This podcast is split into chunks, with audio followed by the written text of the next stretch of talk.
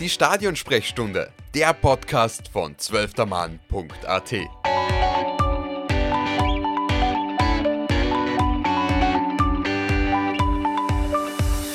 Zuhörerinnen und Zuhörer der Stadionsprechstunde, wir begrüßen euch und freuen uns, dass ihr wieder dabei seid bei einer neuen Ausgabe. Heute sind wir tatsächlich zu dritt. Mein Name ist Lukas Lorber und ja, wer ist noch dabei? Wer mag anfangen für euch zwei? Ähm, ich bin auch dabei, der Severin. Hallo, Sevi, besser bekannt unter dem Namen. Hi Sevi. Hallo. Und der dritte im Bunde ist Tobi, hello in die Runde. eine illustre Runde. Und zwar Tobias, Sevi und Lukas heute am Start. Und wir haben was Neues für euch vorbereitet. Äh, zu dem kommen wir vielleicht ein bisschen später, aber wir haben eine neue Idee gehabt, beziehungsweise eine neue Idee kann man gar nicht sagen. Wir haben uns vielleicht ein bisschen was angeeignet von einem anderen Podcast, den wir alle sehr gern hören. Aber ihr werdet es später noch sehen, was da rauskommen wird. Aber zuerst müssen wir was, ja leider, sehr Aktuelles besprechen. Und zwar in Spanien ist was passiert, was leider aufs Nationalteam große Auswirkungen haben wird. Sebi. Ja, leider war es nicht Cordoba 2.0. Ähm, wobei Cordoba war in dem Fall ja in Mexiko, oder? Argentinien. In Argentinien, ja. Argentinien Aber es gibt ja auch ein Cordoba in Spanien. Ähm, auf jeden Fall hat es leider unseren Kapitän, den Herrn David Alaba, erwischt. Ähm, dem hat es das linke Kreuzband zerrissen. Ich habe die Szene jetzt leider noch nicht, ähm, also das lässt leider, vielleicht auch sogar Gott sei Dank, aber ich habe sie mir noch nicht an- anschauen können. Weiß nicht, ob, das, ob, ihr, euch da, ob ihr das schon nachgeholt habt. Aber der fällt jetzt einmal für, ich glaube, noch unbestimmte Zeit aus. Es droht eine EM, es die verpasste EM-Teilnahme. Sechs Monate circa dauert so ein Spaß ja eigentlich immer, wenn es das Mhm. Kreuzband erwischt. Ich habe die Szene tatsächlich gesehen.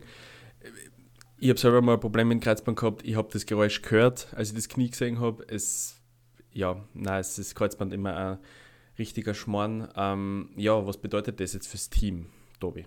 Ja, im schlimmsten Fall fehlt uns David Allo bei der, bei der Europameisterschaft, was definitiv feststeht, er fällt komplett für die Vorbereitung aus, also für die Testspiele, die wir davor spielen ähm, müssen oder spielen. Und das wäre natürlich ein herber Verlust für das Team, weil David Alaba hat in den letzten Jahren definitiv gemausert, ist sicher die Stütze dieser Mannschaft. Und ähm, auch wenn man immer wieder mal kritisiert hat, zwischendurch ist er, glaube ich, schon einer der Schlüsselspieler, der einfach die ganze Mannschaft besser macht. Und das wäre natürlich sehr, sehr äh, schade, wenn der Kapitän nicht mitreist nach Deutschland.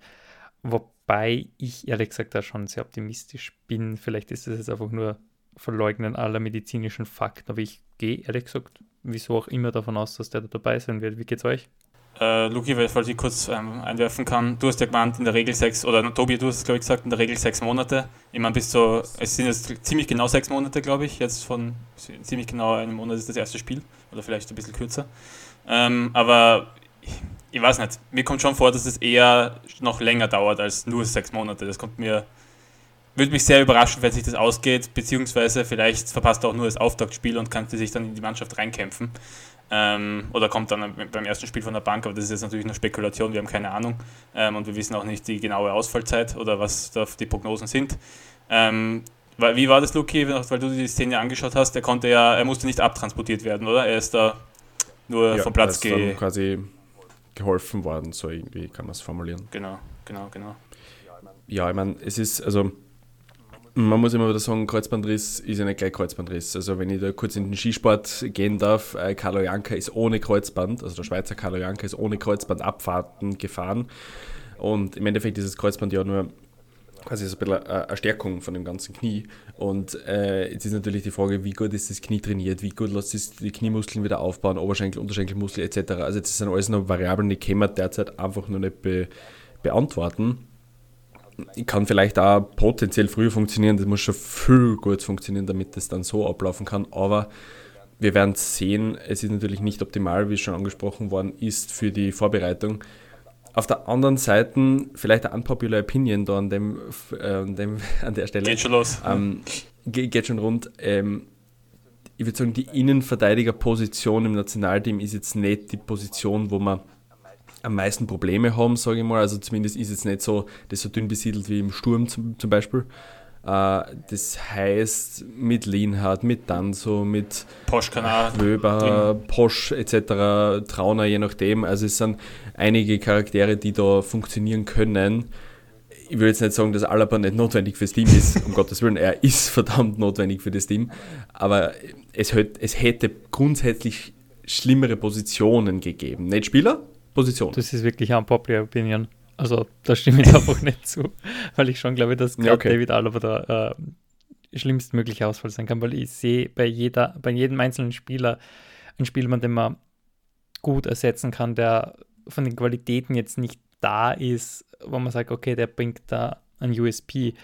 Und das ist der David Alaba schon. Also wenn man sich jetzt diese ganze EM-Quali nochmal anschaut, und ich verbringe ja relativ viel Zeit mit ehemaligen Fußballspielern nochmal anzuschauen, der Typ macht einfach keine Fehler mehr.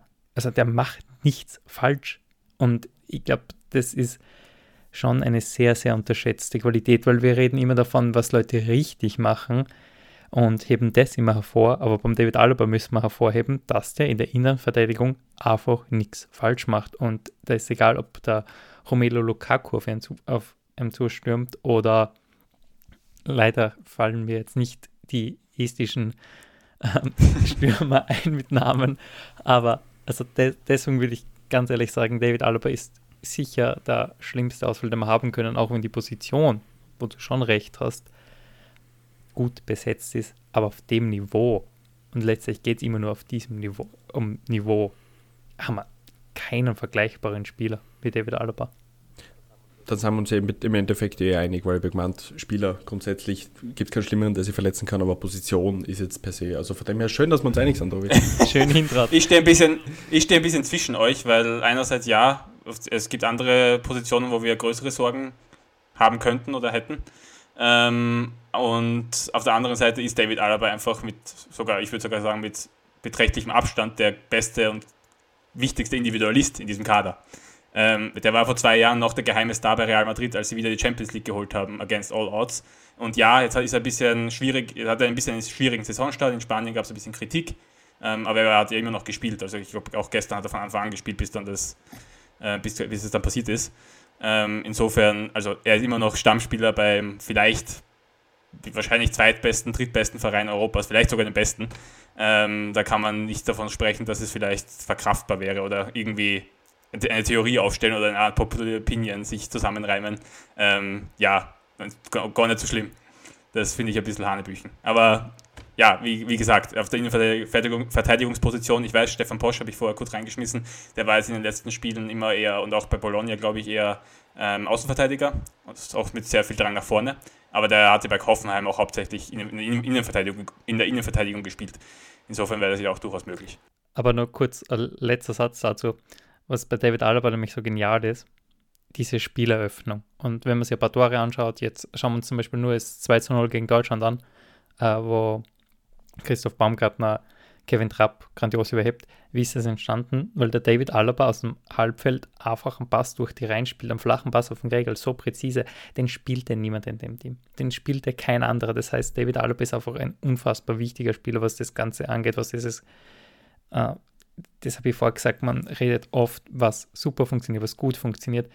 Und da redet man meistens über Schüsse oder den letzten Pass bei David Alaba ist es ganz, ganz oft der Vorletzte, der zu einer richtig guten Torchance führt. Und deswegen würde ich einfach sagen, David Alaba, wie du hast es komplett richtig gesagt, äh, sicher der größte Individualist oder der wichtigste in diesem Team. Vielleicht müssen wir ähm, Vielleicht müssen wir auch noch festhalten, weil du gemeint hast, dass er keine Fehler mehr macht und ähm, die Kritik an ihm ist und vor allem an seinem Spielstil oder wie er auftritt, ist ja auch ein bisschen abgeflacht in den vergangenen Jahren, vor allem seit Rangnick übernommen hat. Ähm, auch wie er sich zum Leader gemausert hat. Das hat, er, das hat er doch ein bisschen gedauert. Er war einfach auch sehr, jung. Ja, Ganz am Anfang ja. hatte er schon diese Qualitäten, dann ist es ein bisschen ruhiger um ihn geworden und seit er diese Kapitänsbinde trägt, oder auch schon vorher natürlich, ähm, ja, das ist einfach ein unangefochtener Leader und das macht sich am Platz auch bemerkbar. Und das ist ja etwas, was wir ihm nicht immer unbedingt zugetraut hätten und das fehlt schon auch. Auch wenn ich sagen muss, und da teaser ich schon ein bisschen meinen, das an, was eventuell noch später kommen könnte in diesem, in diesem neuen Format. Ähm, ich glaube, Österreich hat auf keinen, auf keinen Fall ein Typen, Typenproblem. Wir haben einige, wo ich mir die Kapitänsbinde gut vorstellen kann und die auch als Sprachrohr durchaus dienen könnten. Wollen wir dann vielleicht in dieses Format springen? Jetzt bin ich schon nämlich sehr neugierig.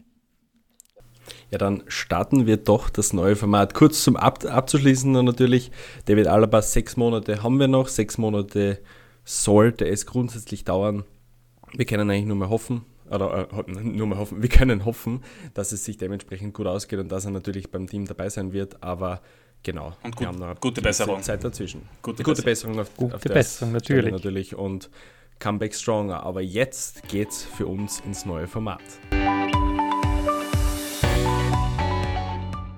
Also was haben wir uns jetzt ausgedacht? Beziehungsweise wir müssen dem zugeben, ausgedacht haben uns diesbezüglich nicht viel. Wir haben uns eher das abgeschaut, aber wir nennen das Ganze Pressball. Pressball, Pressball heißt es, genau. Und ja, um was geht's denn bei Pressball, Sevi?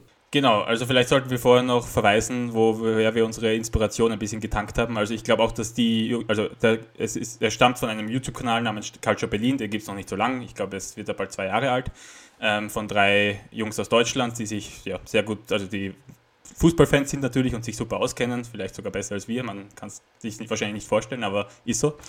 Da, auch das mag es geben. Ähm, und die treffen sich jeden Sonntag oder zumindest ähm, gibt es jeden Sonntag eine Folge, in der sie ja so ein kleines Politikformat haben, bei denen heißt nämlich Wahlkampf.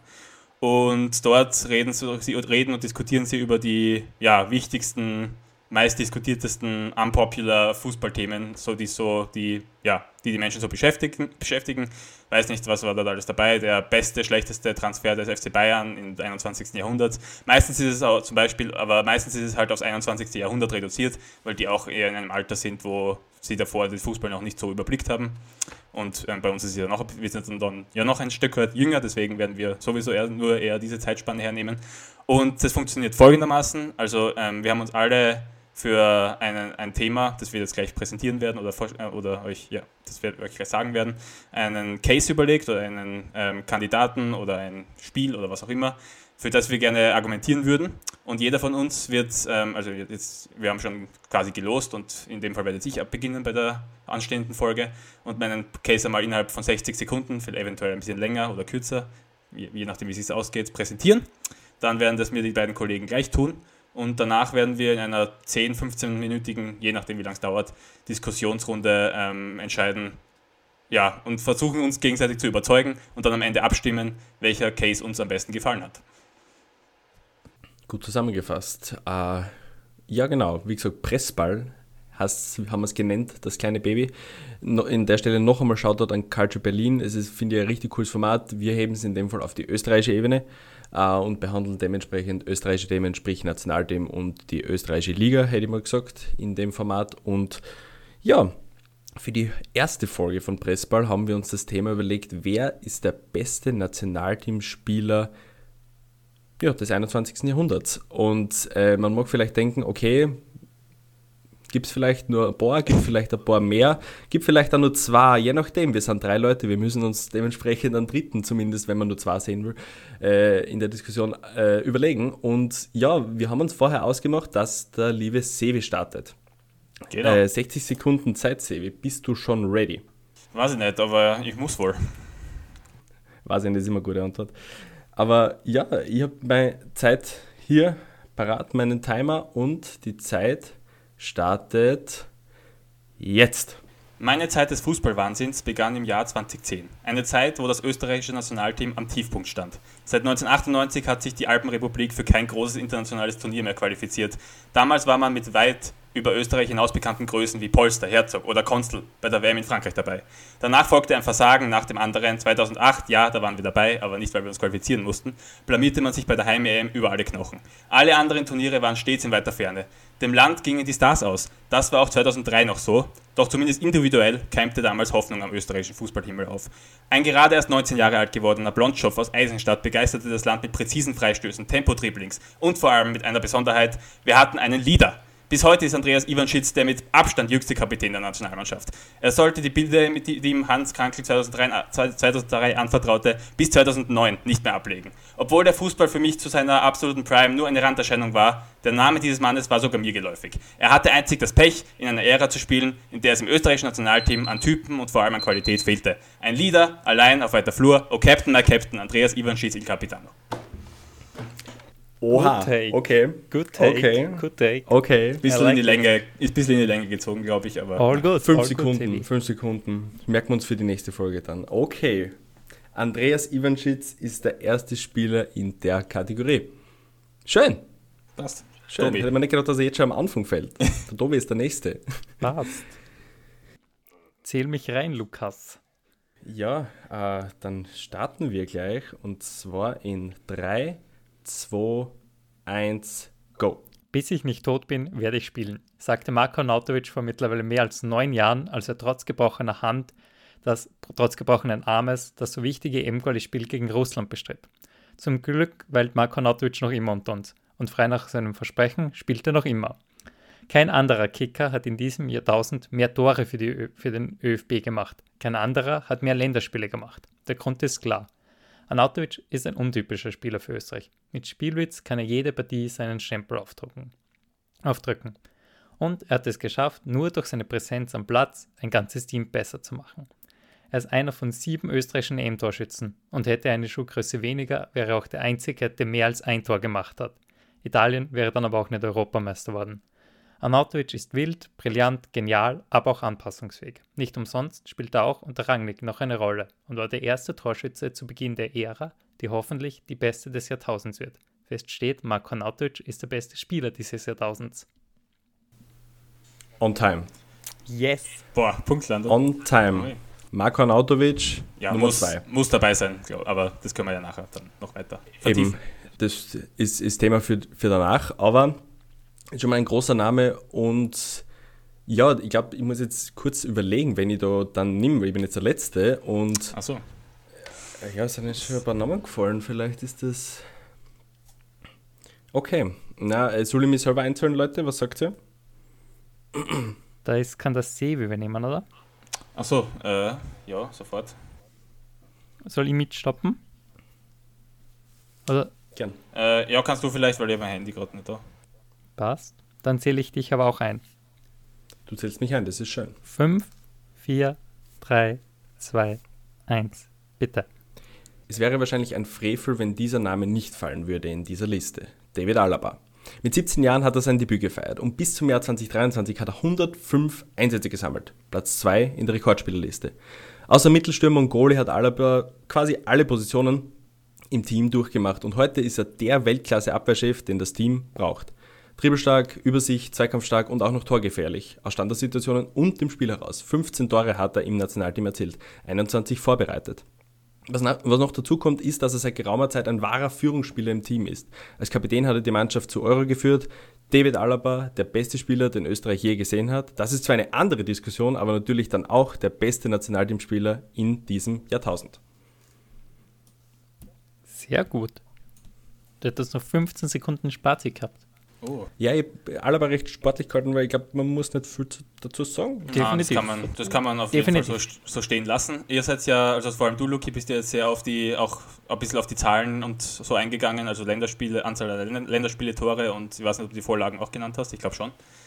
Ähm, oder nicht, egal. Auf jeden Fall ähm, habe ich die ja ziemlich außen vor gelassen, weil ich ein bisschen durch äh, eine, eine, eine etwas poetischere Herangehensweise oder auch, ich wollte ein bisschen unterstreichen, dass Öst, in was für einem Zustand das Österreich, der österreichische Fußball oder vor allem das österreichische Nationalteam Anfang von, sagen wir, von 2000 bis 2010, was halt nun mal die absolute Prime des Andreas Ivanschitz war. Man, beim Spiel wie Andre, Andreas Ivanschitz denkt man vielleicht jetzt nicht unbedingt äh, sofort an den Begriff Prime, aber ähm, wir waren damals alle sehr jung, als er erstmals Kapitän war, als er sein erstes Länderspiel gemacht hat. Ich habe ehrlicherweise seine Glanzzeit auch nicht so wirklich mitbekommen, weil wie gesagt, ich bin erst spät eingestiegen. Ihr könnt da vielleicht auch mehr Erfahrungsberichte nennen und ähm, einlegen. Aber wenn man sich so die Statistiken anschaut und dass der Typ mit 19 Kapitän wurde und das sechs Jahre lang geblieben ist, bis sich dann die, die, die Konstantini gedacht hat, der war, glaube ich, 2009 bis 2011 der Teamchef, den berufe ich nicht mehr ein. Das war auch zu einer Zeit, wo Andreas Ivanschitz sehr viele Verletzungen hatte und ähm, auch nicht bei seinem Verein nicht mehr wirklich ähm, gespielt hat, aber da geht es jetzt ja in dem Fall nur ums Nationalteam. Ähm, das muss halt schon was heißen. Und er war auch einer der wenigen, so nach 2006 oder 2007, wo es bei Salzburg für ihn ja überhaupt nicht funktioniert hat, der dann auch den Weg ins Ausland ge ähm, gewagt hat. Und im Vergleich zu heute waren damals ja wirklich nur ganz, ganz wenige Legionäre im österreichischen Kader. Und ähm, das ist dann halt schon auch irgendwo eine Hausnummer, finde ich. Ich meine, es waren nur Panathinaikos, aber die waren damals auch eine andere, eine andere Mannschaft, als sie es heute sind. Die waren damals regelmäßiger Champions League-Teilnehmer.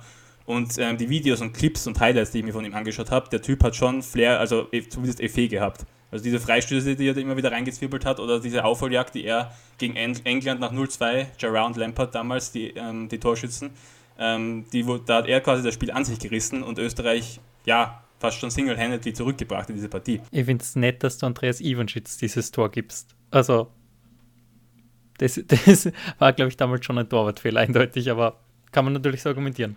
Klar, aber ich weiß, ich weiß, ich weiß nicht, ob es in dem Fall der Aus Anschlusstreffer war oder der Ausgleich. Anschluss. Ja, und das hat halt der Partie dann den Punch gegeben, um wieder zurückzukommen. Und gegen England, die damals die goldene Generation war, auch wenn sie natürlich auch eine Versagermannschaft waren, ähm, ja, das ist, ähm, das, das ist schon ihm auch zu weiten Teilen zuzuschreiben. Und ich weiß, dass er gegen euch, eure beiden Kolosse, die ihr da aufgeboten habt, natürlich seid ihr mit den beiden ähm, No-Brainern dahergekommen, ist auch völlig legitim. Das wäre auch nicht wirklich ernst zu nehmen, wenn, sie nicht, wenn die Namen nicht fallen würden. Aber keine Ahnung, ich wollte einfach mal unterstreichen, was Andreas Ivanschitz in dieser für die Nationalmannschaft wirklich ja, armseligen Ära für, ein, für, eine, für einen Schlüsselspieler und für einen Hoffnungsträger war. Es, es spricht aber trotzdem irgendwie der Kontext nicht für ihn. Also das, das Thema mit, mit ganzen Qualifikationen für Großereignisse, was es immer so ist, etc. Aber kann man wieder diskutieren natürlich, weil es ja nicht die Mannschaft dahinter dementsprechend war. Also ich weiß nicht, wie viele Einsätze er dann im Endeffekt gehabt hat. Sebi, wie viel waren es? Du hast es wahrscheinlich auf dem Schirm. Er ist, er ist in der Rangliste natürlich weit hinter Anautovic und Alaba, aber ähm, weil er eben zwei Jahre nicht mehr dabei war dann, aber einem gewissen Zeitpunkt. Aber er hat 69 Länderspiele, ist damit auf Platz 16 der ewigen Liste und dabei hat er 12 Tore und 17 Assists gesammelt. Mag es auch nicht die wahnsinnige Hausmarke sein, aber wir dürfen nicht vergessen, wo Österreich in der Zeit war. Ähm, und dass wir in den Qualifikationsgruppen, in denen wir dann halt die meisten Spiele auch veranstaltet oder wo in denen er auch die meisten Spiele dann gespielt hat, da wurde Österreich meistens nur Gruppendritter oder Gruppenvierter und zwar immer abgeschlagen. Also in den Qualifikationen, wo er dabei war, waren sie 2004 also für die M24 abgeschlagen Dritter, für die WM 26 mit neun Punkten Rückstand Dritter, WM 2010 auch Gruppendritter mit sieben Punkten Rückstand und 2012 war halt schon die Zeit, wo Alaba und Anautovic aufkamen und das war auch die, ja, da ging schon ein bisschen bergauf, aber da waren auch, haben auch fünf Punkte gefehlt und da war er auch nicht mehr wirklich Stammspiel. Lasst mir kurz eine Lanze für den Ivan Schitz brechen, weil ich den Take eigentlich sehr cool finde und sehr charmant. Das muss ich ehrlich gesagt gestehen, weil an die Evenschitz war dann schon auch einer der Spieler, die ich das Nationalteam begonnen habe zu schauen, schon sehr cool gefunden habe und mir ein bisschen man dachte, okay, das ist definitiv der Star dieser Mannschaft und das war, also wie schon gesagt, er hat bei Panathinaikos gespielt und wie das Evi auch da richtig angemerkt hat, das war damals schon eine relativ coole Mannschaft. Und ich habe damals auch überhaupt nicht verstanden, dass der Didi Konstantini einfach mal gesagt hat, nach dem Beruf in Main. Also das war ähm, auch sehr random, weil Andreas Ivanschitz dann bei Mainz 05 einige Freistöße versenkt hat und ja eine unfassbare Scoring-Quote kurzzeitig gehabt hat. Der war sich aber dann trotzdem nicht zu schade und ist unter Marcel Koller nochmal zurückgekommen. Damit Martin Stranzler hat nämlich gesagt, na, mich scherz nicht mehr.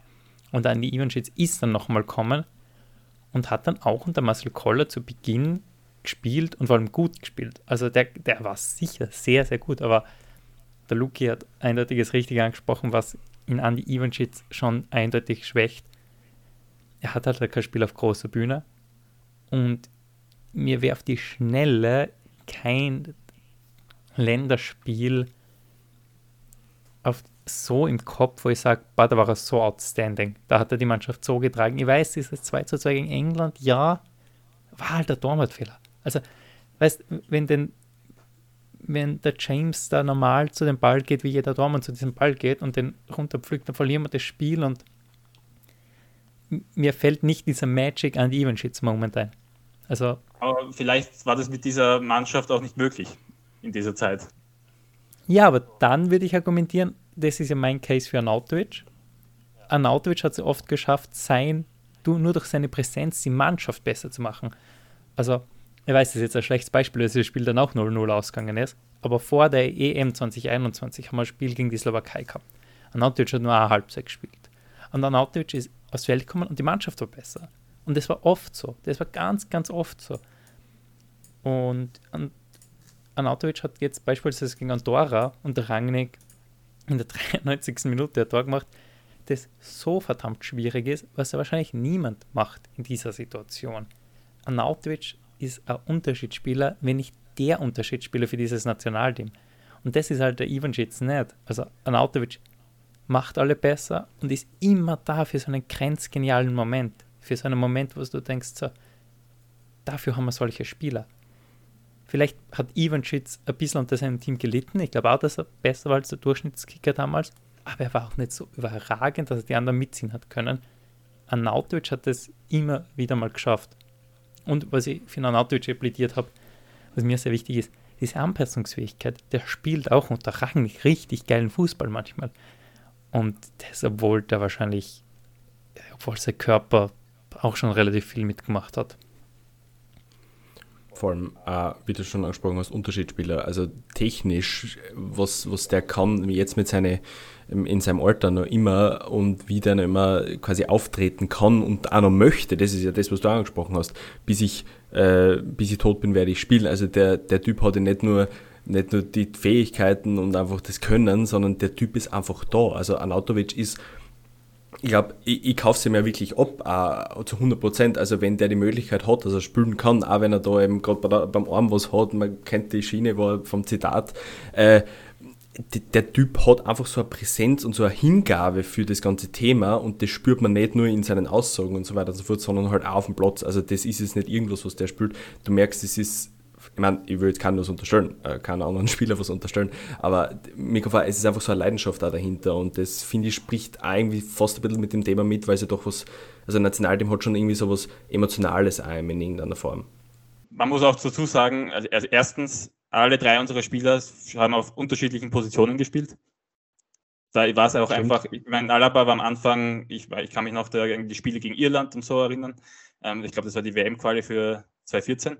Ähm, da war er natürlich eher auch der bisschen der Goalgetter. Da hat er immer die entscheidenden Tore gemacht. Das 1-0 gegen Irland, ähm, 2013, glaube ich, oder 2014 war das. Ähm, das war mein erstes Spiel im Stadion, das werde ich nie vergessen. Das war fantastisch. Aber Anautovic hat einfach auch eine andere Aufgabe, als es ein, er Ivacic hatte oder Alaba jetzt auch die letzten Jahre.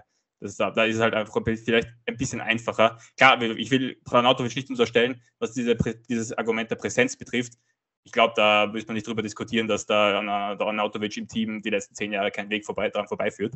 Aber das äh, kann man halt, das ist halt schwierig, so eins zu eins zu vergleichen, weil die halt andere Aufgaben in diesen Systemen hatten. Naja, aber die mhm. Ivanschitz war offensiver Mittelfeldspieler, der hätte auch mehr außerholen können. Aber na, Auf jeden Fall. Aber es wird schon, es wird, war Arnautovic zum Beispiel jemals Kapitän.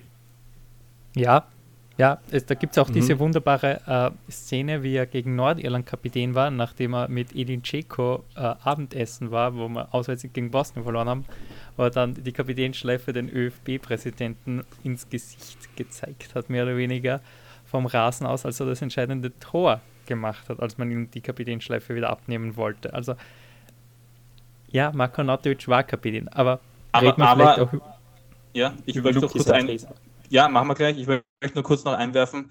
Man ist nicht sechs Jahre Kapitän, ist das über vier Trainer, glaube ich, waren dazwischen, also zwischen Krankel, der ihn zum Kapitän gemacht hat, und Konstantini. Man ist nicht sechs Jahre unter vier verschiedenen Trainern Kapitän, wenn man gar keine Präsenz, äh, Führungsqualitäten oder Qualität mit sich bringt. Das kann Ich will an die Evenschitz nicht die, äh, die Qualität absprechen, nur kurzer Einwand an die Ivanschitz waren da zwei Trainer Kapitän, nämlich unter Hans Krankel und unter Josef Hickersberger, weil unter Konstantin sie nochmal berücksichtigt waren. Na, aber dazwischen war ja noch der tschechische Trainer, oder? Ah, Karel Brückner. Karel Brückner. Guter Punkt. Ja, Wurscht. richtig. Jetzt gehen wir mal auf Lukis ähm, Case ein, weil ich glaube, David Alaba ist wahrscheinlich, also zumindest, er ist sicher einer der drei besten österreichischen Spieler aller Zeiten. Ja. Also, ich, ich, ich rede vielleicht dagegen meinen eigenen Pick, gell, aber was man beim Anatovic vielleicht auch sagen muss, dass äh, ähm, halt jetzt ist er der Präsente, gell? aber in der Anfangszeit und Themen wie allen drum und dran mit seinen ganzen Skandalen und so weiter und so fort, so, also er war nicht immer so der Überpräsente, sage ich mal. Und beim Alaba kann man natürlich auch die ganzen äh, Spiele mit einbe äh, einbeziehen, wo er jetzt irgendwie im defensiven äh, Mittelfeld spielen wollte, die ganze Collar-Thematik, bla bla bla etc. Und das ist natürlich vielleicht was, wo man diskutieren kann, weil sie da jetzt nicht so der, der Alaba, wie wir ihn jetzt kennen, damals so dargestellt hat, würde ich mal sagen. Genau, also wie gesagt, da rede ich jetzt gerade gegen mein eigenes, eigenes ja, Ding. Ja, das stimmt schon, aber David Alaba, und das hat der Sebi ja vorgesagt, da muss ich dir deinen Case jetzt schon zur Seite springen, der hat halt mit Anfang 20 total wichtige Tore gemacht. Also Der, Ja, hat Elfmeter hin, der hat sich einen Elfmeter hingelegt gegen Schweden im Heimspiel bei der WM-Qualifikation 14 und hat den reingehauen. Der hat nicht nur im Heimspiel gegen Irland getroffen, was der Sebi vorher erzählt hat, an das kann ich mich auch noch sehr gut erinnern, sondern auch im Auswärtsspiel, wo er einfach in der 92. Minute gegen Irland bei 2-1 Rückstand einen Ausgleich macht, der immens wichtig war. Der hat da eine Phase gehabt, da hat er getroffen, getroffen, getroffen und also David Alaba, unfassbar genial, unfassbar gut. Und man kann halt nicht immer auf allerhöchstem Niveau jedes Spiel abliefern. Und wenn man sich diesen Querschnitt anschaut, da ist Alaba von wirklich großartigen, herausragenden Spielen schon ganz, ganz weit vorne dabei. Ja, ähm, und Alaba hat natürlich, wie, wie Tobi hat es richtig gesagt, man kann nicht jedes, vor allem als auf, auf Länderspielebene, weil äh, auf Vereinsebene hat Alaba jetzt zehn Jahre, elf Jahre wirklich durchgehend auf Spitzenniveau gespielt. Das war im ÖFB-Team nicht immer so. Da waren mal schwierigere, mal bessere Zeiten. Er hatte um 2016 herum die Endzeit von Marcel Koller auch so seine Trotzphase, wo er sich ein bisschen dagegen gestemmt hat, ähm, die Position, die ihm vorgegeben wurde zu spielen, auf der Position, die ihm vorgegeben wurde zu spielen, wo er sich so ein bisschen als, vielleicht hat er sich auch ein bisschen, da haben wir natürlich den Einblick, aber er hat sich vielleicht ein bisschen so als der, der er auch war, aber als der Star im Team deklariert und hat deswegen vielleicht auch ein bisschen gemeint, ja, ich mache, ich sollte das tun, was ich für mich selber am besten halte oder was ich tun will. Ähm, das hat natürlich auch für eine eher schwierige EM 2016 unter anderem gesorgt. Ich sage nicht, dass er da allein schuldig war, da war ein Autowisch zum Beispiel auch dabei. Ähm, aber ähm, das muss man schon auch dazu sagen, dass das nicht das, das, das, das jetzt über die letzten 10, 12 Jahr, 10 bis 12 Jahre nicht immer auf so einem Peak war, individuell. Le und auch vielleicht, vielleicht noch ein Take, bevor der Luki nochmal in, zur Verteidigung ausrücken darf. Was ich in David Alaba nämlich ein bisschen angreide, ist, dass er einen Elfmeter gegen Island bei dem 2016 nicht geschossen hat. Ich wollte schon tut- sagen, ja. Das tut mir nämlich Mhm. heute noch weh, weil David Alaba ist da gefault worden. Ich glaube, ehrlich gesagt, das ist kein Elfmeter, das ist ein anderes Thema. Das, das war damals kein Elfmeter. David Alaba hat als, als Szene in der Partie gespielt. Und damals ist es 1-0 gestanden für Island. Und wenn Alaba den Elfmeter macht, dann sind wir in der ersten Halbzeit schon zurück. Sind wir in der ersten Halbzeit schon bei 1-1 und dann macht Colin in dieser Pause die Umstellung und Österreich kommt noch ein bisschen ins Spiel. Aber er schießt nicht. Er überlässt den Dragovic in Elfmeter und jetzt kann man natürlich sagen, ja, okay, auch Alexander Dragovic muss den Elf reinhauen. Na eh, hat er gegen Brasilien vorher mal in einem Testspiel gemacht. Aber Alaba hat halt jeden Elfer geschossen, vor jeden einzelnen. Und gerade in dem Spiel, was so drauf angekommen ist, hat Alaba gesagt, nein, ich schieße nicht. Und das, also ich nehme es ihm nicht übel, weil der Druck war groß, aber schon, wo ich mir ein bisschen denke, da wird die Möglichkeit schon gewesen, sich auch zu einem EM-Torschützen äh, zu machen, was übrigens mein Spiel im Gegensatz zu euren ist. Oh. Oh. Aber ähm, darf ich noch was sagen zu dem Argument, was du gerade genannt hast, dass er einen Elfmeter nicht geschossen hat? Das ist eher nur so eine Anekdote und ich weiß, vielleicht kennt ihr die Geschichte nicht.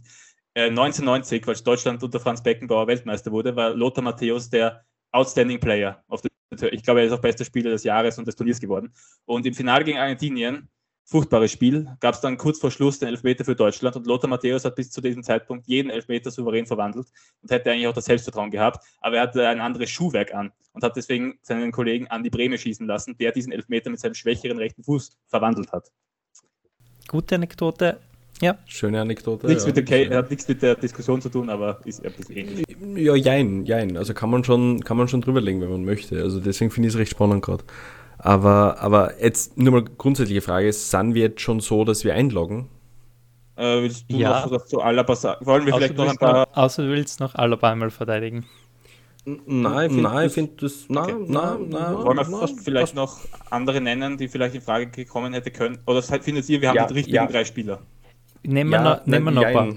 Also ich würde zum Beispiel Jein. sagen, ein Marc Janko wäre für mich noch ganz vorne dabei gewesen, weil der da total wichtige Tore gemacht hat, ganz lange. Hat mich auch ein bisschen in dieser tristen Zeit, die du angesprochen hast, ewig gespielt. Ähm, und hat eigentlich wirklich, was ja auch nie so schade ist, ja nie vom Nationalteam zurückgetreten, obwohl er kurzzeitig nicht mehr berücksichtigt worden ist. Aber wir haben hoch angerechnet. Arguably hat Marc Janko wichtigere Tore fürs Nationalteam geschossen als Marco Nautovic. True. Kann man, kann man argumentieren. Kann man argumentieren. Julian Baumgartlinger? Ja, ja, das wäre mein Top-Pick gewesen, aber dann hast du Ivanjic gesagt und ich habe mir gedacht, so nein, jetzt kann ich nicht Alaba, Alaba jinxen, das geht nicht. Aber mein Top-Pick wäre Julian Baumgartlinger gewesen, tatsächlich. Also mein leidenschaftlichster, mein leidenschaftlichstes Plädoyer von den drei war Julian Baumgartlinger gewesen, tatsächlich. Mhm. Sonst fallen mir, also mir persönlich fallen jetzt nicht so viele andere ein. Slatko Junusovic. Habe ich kurz überlegt. Slatko Junusovic war fürs Nationalteam schon noch gut. Also gerade diese EM-Quali 2000 14, 15, also 4, 2, 16, da war er schon verdammt gut. Also der hatte auch einen unfassbaren Spielwitz. Finde ich, also, aber dass Dragovic. es wirklich der Beste war. Ja, Drago uh, habe ich ja lange überlegt gehabt. Dragovic ist auch ein Thema. Fuchs? Mm, der war auch schon in der tristen Zeit dabei. War Kapitän ja. auch kurz. Während Ivan Schitz nicht, als Ivan Schitz nicht einberufen wurde, war er Kapitän. Ja, ja, ja. Da war der also, Abgang mal zu bitter. Ja, das stimmt. Aber wenn man jetzt nicht, nicht nur das Nationalteam in den Topf werfen würde, hätte man einen, vielleicht einen Pick für einen, ein Argument für Christian Fuchs parat. Ja, dann könnte das da sagen, Paul, Scha Paul Schana hat einen FA Cup gewonnen oder so, gell? Also dann ich glaube, gegen Premier League ausspielen ist halt, ist halt gleich jenseitig wie jetzt. Also, no front. Wettbewerb mit Roman Wallner daherkommen. Aber no front gegen Paul Schana jetzt, gell, einen FA Cup gewonnen, aber in der Liste ist er nicht vorhanden. Also das, das kann man, glaube ich, getraut, getraut alles sagen. Sollte auch nicht fallen. ja gut, liebe Leute, ähm, wer mag anfangen? Du hast als letztes, du hast als letztes äh, vorgestellt, du darfst anfangen, Luki. Ich darf anfangen und zwar ich gehe mit Marco Anatovic tatsächlich. Ja, alles andere wäre natürlich ein Skandal. Ja, in meiner eigenen. Mich, nachdem ich mich ja nicht, nachdem ich nicht, nicht für mich selber stimmen darf, ähm, also haben wir vielleicht vorher vergessen zu sagen, wir stimmen natürlich nicht für unseren eigenen Case, entscheide ich mich für David Alaba. Einfach weil ein unfassbar toller Spieler, macht ganz viel richtig und glaube ich, wird ganz oft auch kritisiert, zu Unrecht. Also ich glaube, Zennis wird zu hart kritisiert für das, was für ein Weltklasse, grandioser Spieler und Typ er mittlerweile geworden ist. Okay, also entscheide ich, der Ball liegt bei mir, ich entscheide über den Gewinner dieser Folge. Ähm, ich habe eigentlich, also ich, mir war eigentlich von Anfang an klar, dass ich keine Chance habe mit meinem Pick, aber ich wollte ein bisschen outside the box denken. Deswegen, ähm, und ich wollte mich auch mit jemandem auseinandersetzen, den ich selber nicht so mitbekommen und erlebt habe. Das hat mhm. richtig Spaß gemacht in der Vorbereitung. Ähm, auf jeden Fall. Es kann eigentlich nur David Alaba sein. Tut mir leid. Also. Das ist wirklich klar, recht. Klar, im, äh, im, innerhalb des Nationalteams ist es vielleicht nicht so eindeutig, aber das alles andere komplett auszublenden, beziehungsweise äh, Alaba in seiner Anfangszeit im Nationalteam, das war schon, das waren schon wirklich magische Momente. Und die hatte ich bei Arnautovic in der Form nie. Oder nicht so, nicht so richtig. Deswegen, für mich ist es Alaba. Ist aber also, es ist knapp. Es ist knapp. Ich, ich, bin, ich bin totally fan mit der Entscheidung, äh, warum ich Arnautovic genommen habe, war eigentlich nur, also nur, aber ich habe gemerkt in meiner, meiner, äh, in meiner Definition und in meiner Beschreibung, die ich da ausgeführt habe bei Arnautovic, war einfach viel, viel dahinter bei mir und habe mir gedacht, ja, let's try it, aber ich bin totally fine mit David Alaba. Also, wir können zusammenfassen, David Alaba ist unserer Meinung nach der beste Nationalteamspieler des Jahrtausends. Und das ist schön, weil vielleicht habt ihr ja andere Meinung, liebe Zuhörerinnen und Zuhörer. Wenn dem so ist, dann bitte gerne äh, uns schreiben. Auf Twitter, auf Facebook, auf sonst wo, per Mail, je nachdem. Also Ihr könnt gern äh, eure besten Nationalteamspieler des Jahrtausends teilen, beziehungsweise vielleicht auch die Frage beantworten, ob wir alle Spieler des Jahrtausends, äh, alle Spieler im Nationalteam besprechen sollten. Wie gesagt, Fokus liegt eher auf Jahrtausend, weil wir relativ jung sind. Ähm, alle so 90er Jahre, äh, späte 90er Jahre Baujahr. Und, aber ja, gerne auch Info, Infos oder Wünsche geben, welche Themen wir da auch besprechen könnten. Und ja, ich glaube, das war eine schöne erste Folge, lieber Tobias und lieber Severin. Ja, hat sehr viel Herzliche Gratulation zum Sieg, Luki, für diese erste, für diese erste Ausgabe vom Pressball. Ich, ich habe da nicht gewonnen, der David hat gewonnen. Also, ist, ja auch nett, ist, ja auch, ist ja auch nett, weil wir vorher über seine Verletzung.